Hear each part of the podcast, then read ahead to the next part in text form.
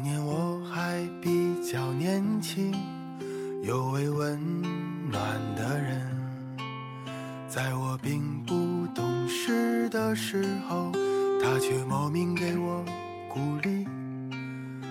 他说没有人生来懂事，是成长让人不得不懂事。带你看清这世间百态，青春早已走了之。年龄越大，越喜欢和温柔的人相处，因为越发感觉到生活的不易，所以才想得到更多善意。最近这一段时间，我在重温《演员请就位》和《我就是演员》。相比较演员们的表演。更让我在意的是导师的评价。有一些导师直言直语，丝毫不留情面。我坐在这儿看这个是如坐针毡，演技不行就别来祸害大家了。啊，我觉得演戏就算了，还是好好唱跳吧。看着那些初出茅庐的演员被怼得哑口无言，眼眶泛红。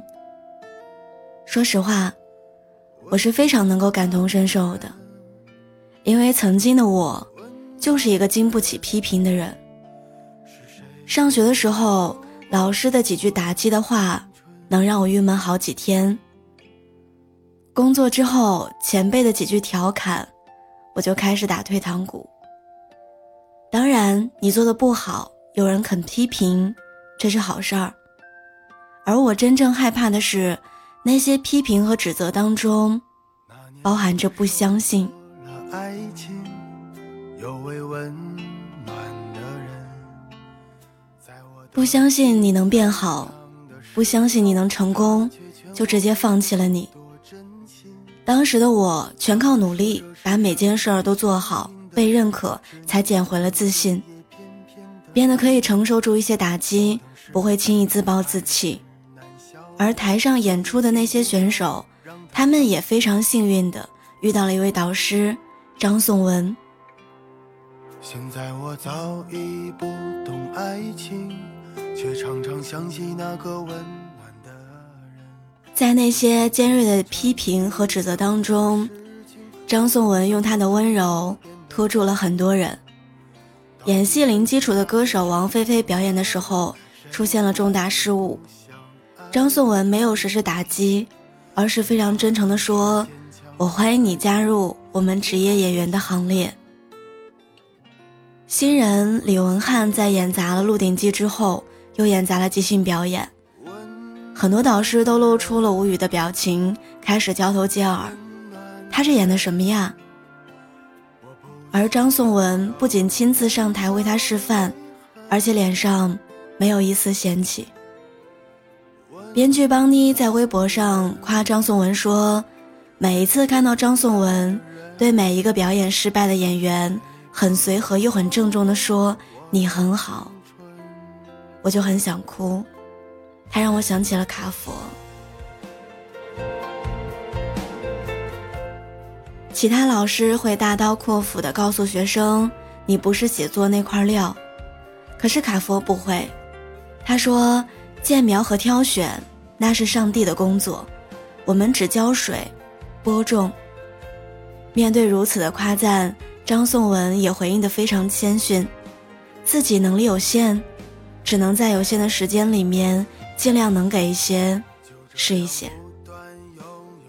如果说批评和鞭策让一个人可以像一棵树那样向上生长，那么温柔就是阳光和空气。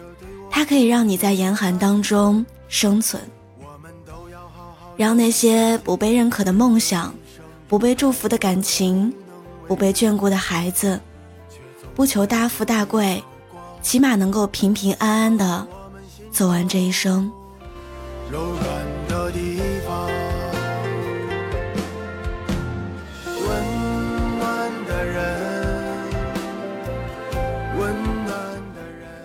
温暖本身就是力量，没有人会拒绝温柔。人这一辈子很难得的是有人理解你，更难得的是有人不论理不理解你，他都想要陪着你。有人说，温柔是没有经受过挫折的人独有的天赋，其实不是。世间有很多善良的人，因为他们亲身经历了许多难事儿，才决定从此之后不让身边的人再承受痛苦。这份善良，就是温柔。温柔是一种选择，是看你哭了，我不会责怪你哭声太大，也不会一次次去逼问你揭开你的伤疤，而是给你递上纸巾，坐在你旁边。等你哭够了，我带你去吃饭。很多事情。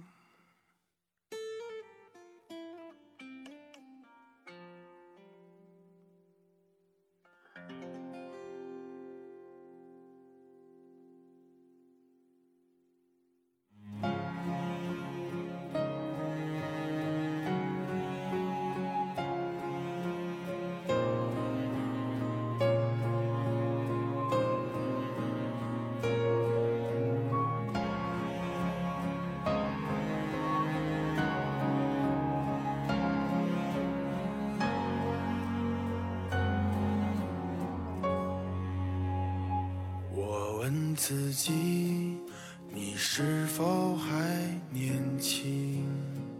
你的灵魂是否还很纯净？前段时间我翻知乎的时候，看到这样一个问题：宝贝和宝贝儿的区别在哪儿？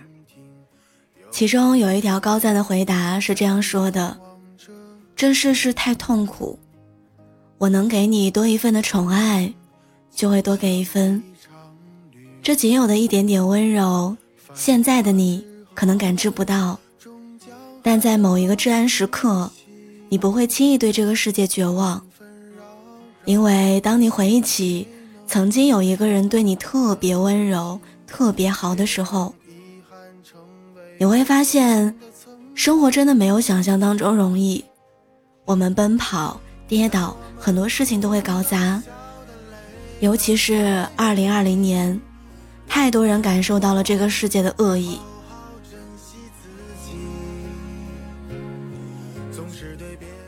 就在去年，我做了人生的第一场手术，躺在冰冷的手术台上，趁着麻药还没有起作用，医生轻轻握了握我紧张攥拳的手。术后的经历，我基本上不太记得了，但那一双温柔的手。那双手的温度，我永远记得。他曾在我最慌张的时刻，给过我一丝温柔。马上就要迎来新的一年了，我想跟你说，你要储蓄你的可爱，坚守你的善良，变得勇敢。当生活越来越坏的时候，我希望你能越来越好，变得温柔。也要被这个世界温柔以待。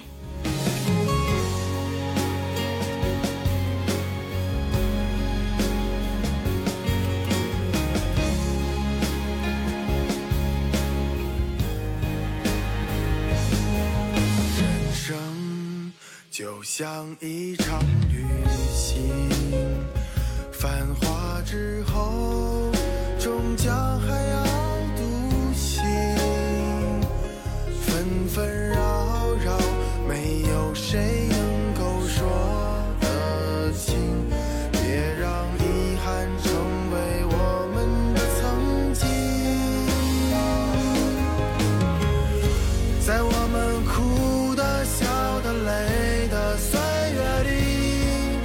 我们是否该好好珍惜自己？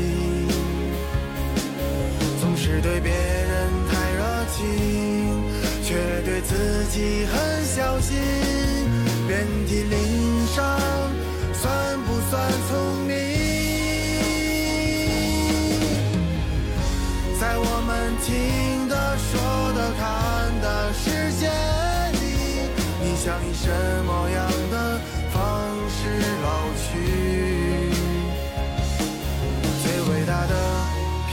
才应该最值得珍惜。